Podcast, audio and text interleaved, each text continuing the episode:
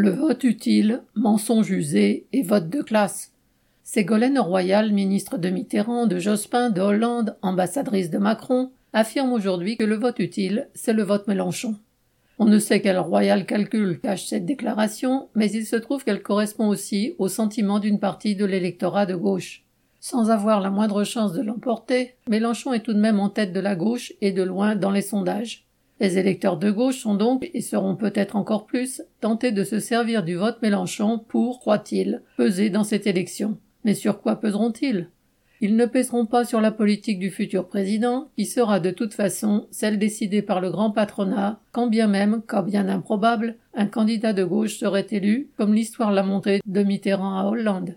Ce vote dit utile ne pèsera pas non plus sur le moral des travailleurs, c'est-à-dire sur leur capacité à engager la lutte. Celle-ci repose en effet sur la confiance dans leur propre force et pas dans celle d'un sauveur électoral. Cette comédie du vote utile existe depuis qu'existe le droit de vote. Mélenchon, Royal et les autres ne font que rejouer une vieille pièce.